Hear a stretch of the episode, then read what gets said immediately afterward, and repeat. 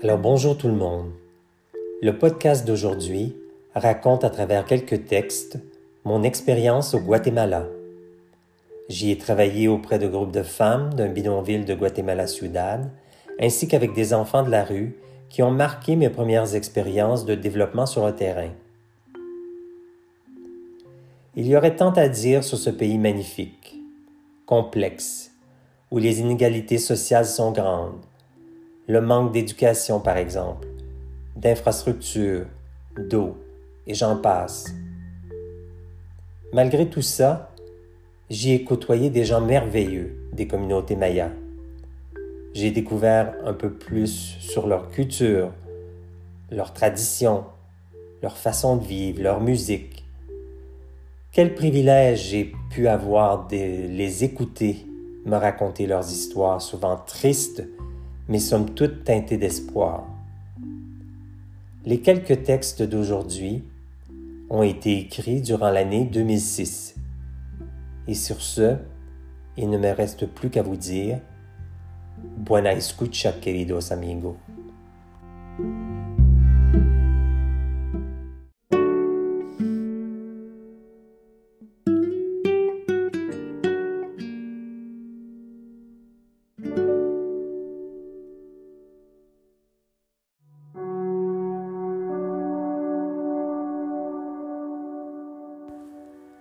Le soleil de Quetzaltenango, je termine dans le jardin de l'école Celas Mayas ma première semaine de cours d'espagnol. L'ambiance y est conviviale et je me surprends moi-même de voir la vitesse à laquelle je réussis à apprendre cette belle langue. Les choses vont bien. Alors le week-end dernier, je suis parti en visite du côté de Chichicastenango, une petite ville inspirante où les couleurs mayas sont aussi surprenantes que les cérémonies que l'on y observe devant la petite église Saint-Thomas.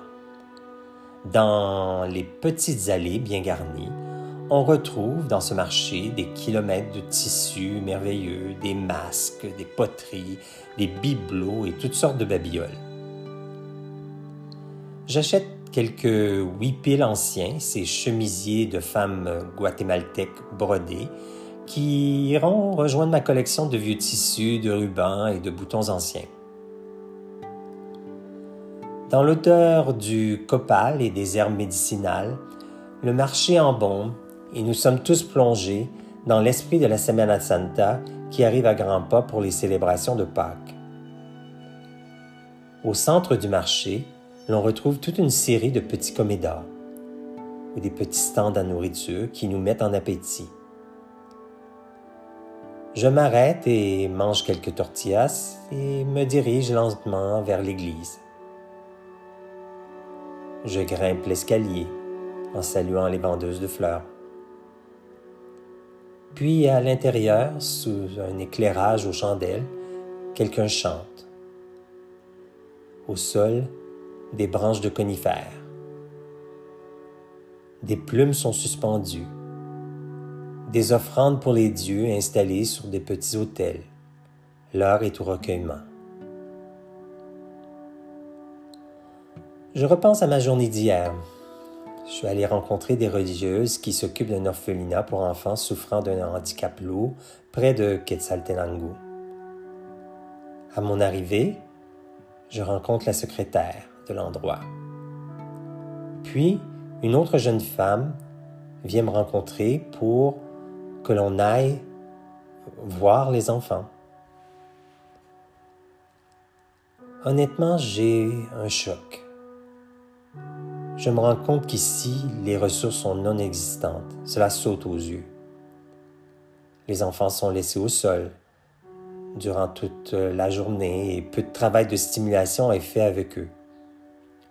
Plusieurs sont même isolés derrière des rideaux pour éviter les contacts et les regards des plus petits du groupe.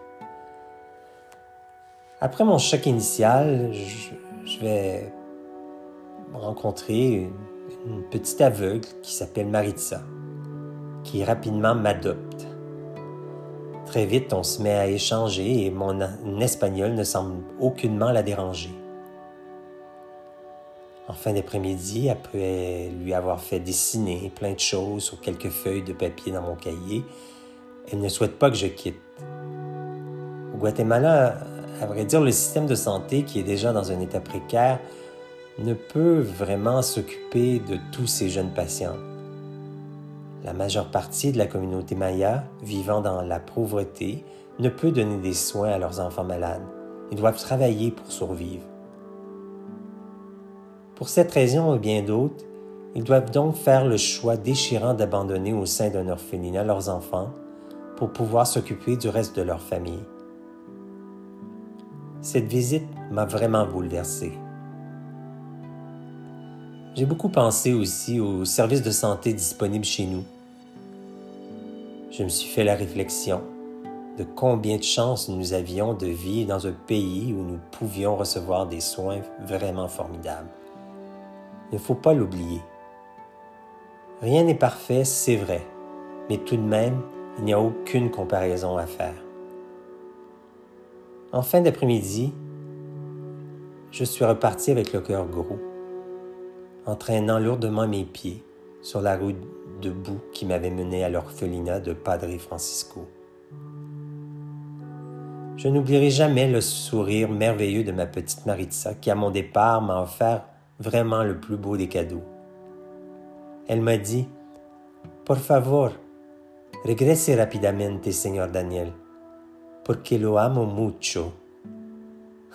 À vrai dire, elle m'a dit S'il vous plaît, Reviens vite, monsieur Daniel, parce que je t'aime beaucoup. À des mots qui résonnent encore aujourd'hui dans ma tête.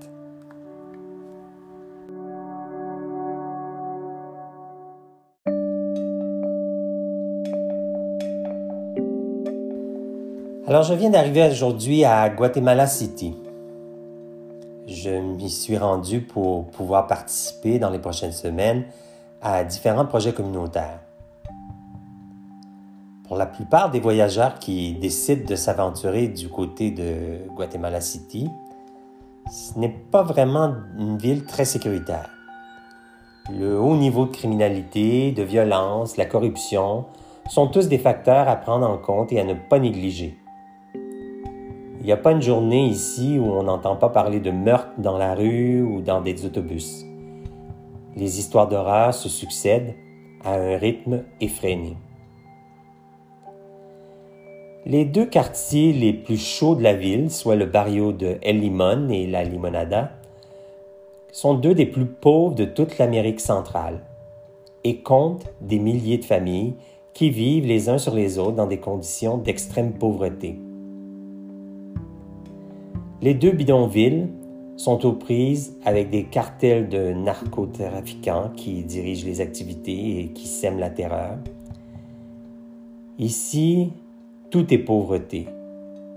Les maisons de bout de bois, près d'un dépotoir à ciel ouvert où des enfants travaillent à ramasser des matières recyclables pour pouvoir les revendre et se nourrir.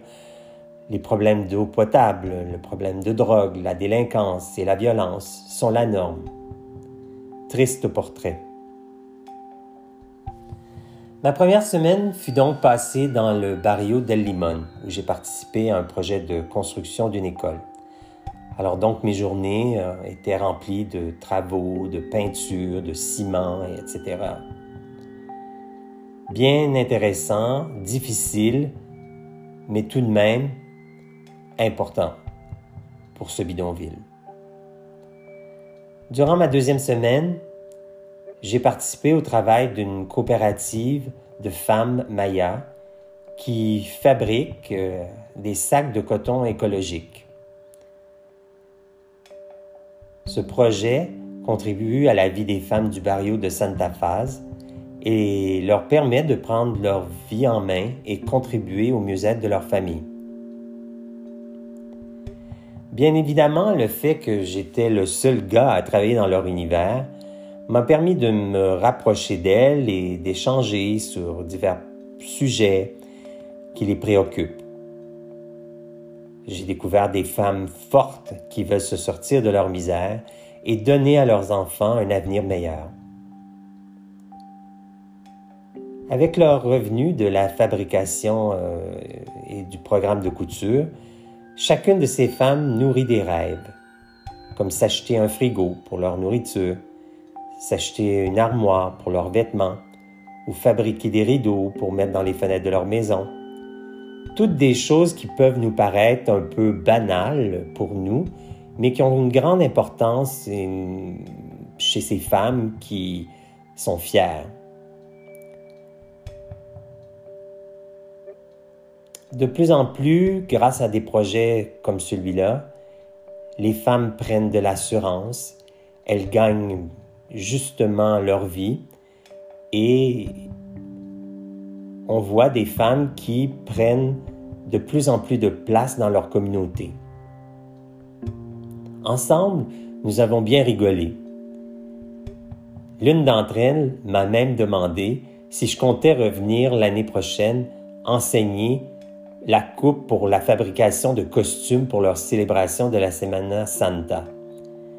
Bien évidemment, cela a donné place à toutes sortes de projets, de design farfelus, euh, plus les, autant les uns que les autres.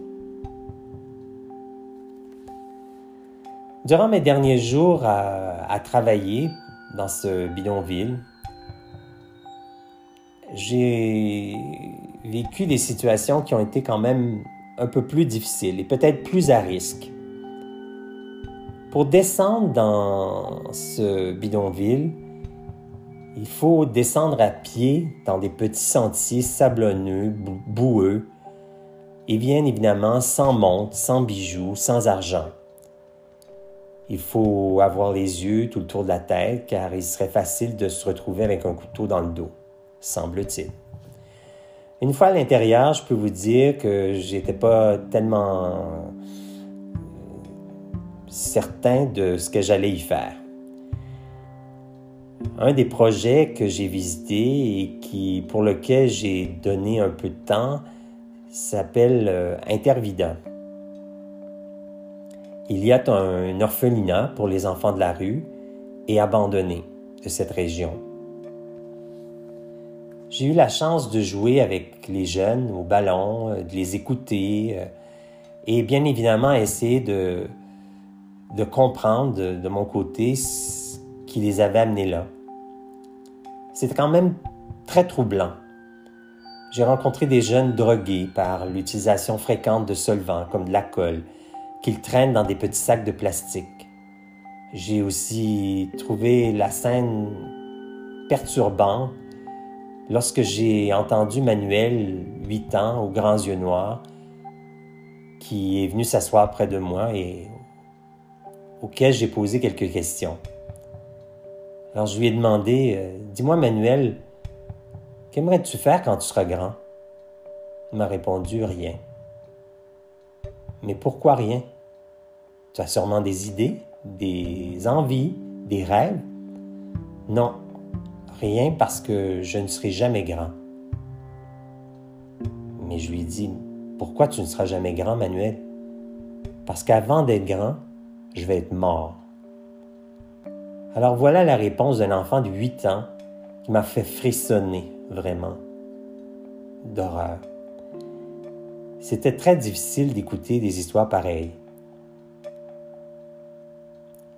La plupart des autres enfants avec qui j'ai eu la chance de parler m'ont tous raconté des histoires semblables. Ces jeunes de la rue avec qui j'ai eu des moments intenses et de grandes vérités, m'ont touché profondément.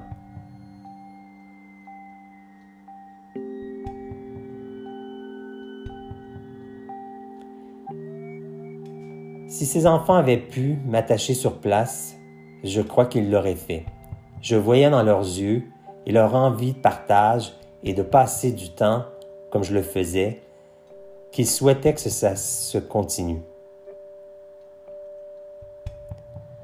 Bien évidemment, ça a été des semaines intenses pour moi à Guatemala City. Tout ça a été interrompu par les festivités de la Semaine Sainte, elle aussi bien intense, mais d'une autre nature.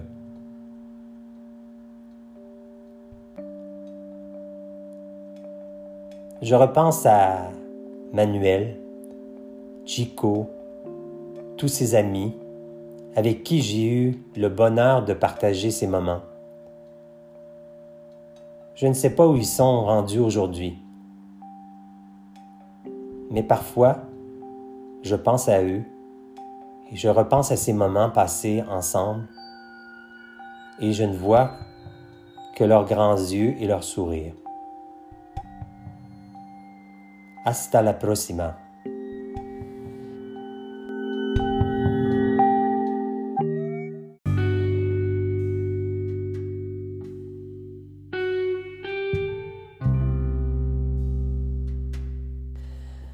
Depuis mon arrivée au Guatemala, j'ai suivi l'équivalent d'un mois de cours d'espagnol dans un contexte un peu particulier. Je vous explique. Alors, je me suis inscrit à l'école Celas Maya à Quetzaltenango, qui est une école maya où les professeurs sont d'origine maya et où l'on partage au quotidien les coutumes de cette communauté. Durant les premières semaines, mon professeur Victor m'a permis de mieux me familiariser avec la langue ainsi que la culture. Nous avons parlé de choses et d'autres et surtout on a beaucoup ri. Il m'a permis de mieux comprendre différents rituels et partager aussi ses idées sur l'importance de la nature, sur la cosmologie maya et bien d'autres choses.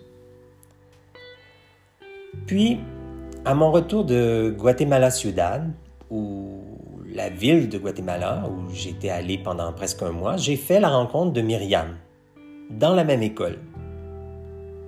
Une petite bonne femme maya, qui est à la base une travailleuse sociale, mais qui a décidé de venir partager sa culture et ses connaissances avec les, les étudiants de Celas Maya. Elle a quitté le monde des ONG il y a quelques années car elle sentait plus qu'elle pouvait exercer son boulot comme elle le souhaitait. Alors la corruption, le manque de transparence, les abus, le danger constant d'être agressé ont fait en sorte qu'elle devait changer de poste. Parce que Myriam est mère monoparentale. Et c'est pour cette raison qu'elle a décidé de se joindre à l'équipe de Célas Maya pour partager son expérience et vivre d'une certaine façon plus librement, sans trop de contraintes et surtout de peur, pour elle ou pour ses enfants. Les deux dernières semaines, comme je disais, ont été remplies de longues discussions avec elle sur la situation des femmes au Guatemala, le travail infantile, la globalisation, les cérémonies mayas, le machisme ambiant est si fort ici, sur la guerre, la violence, l'éducation, et bien évidemment sur la grande pauvreté que vit ce pays si magnifique. Des moments intenses, j'en ai vécu avec cette femme, qui a généreusement ouvert son cœur et a partagé avec moi plusieurs secrets. Quel privilège. Merci vraiment la vie de me l'avoir fait rencontrer.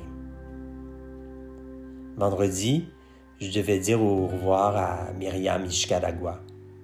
C'est avec une boule dans la gorge, de son côté comme du mien, qu'elle m'a dit Tu sais, Daniel, si le nord était comme le sud, faisant référence à la chanson de Ricardo Aronia, si el norte fuera el sur, un chanteur guatémaltèque très célèbre, nous ne serions pas rencontrés. Je suis convaincu qu'au Guatemala, tu ne serais jamais venu. Elle avait bien raison, je serais probablement jamais venu. C'est tout ce dont j'ai partagé dans les dernières semaines qui m'a vraiment attiré ici et j'en suis bien content. Finalement, pour ceux et celles qui, pour qui cela euh, serait intriguant, toutes mes discussions, oui, ont été conduites en menées en espagnol. Tout ça dans l'espace d'un mois. Je me suis hissé du niveau débutant au niveau intermédiaire. Et j'ai même reçu mon diplôme de l'école, celui-là même des mains de ma chère Myriam, à qui je dis Gracias a la vida et gracias a usted, señora Ishkaragua.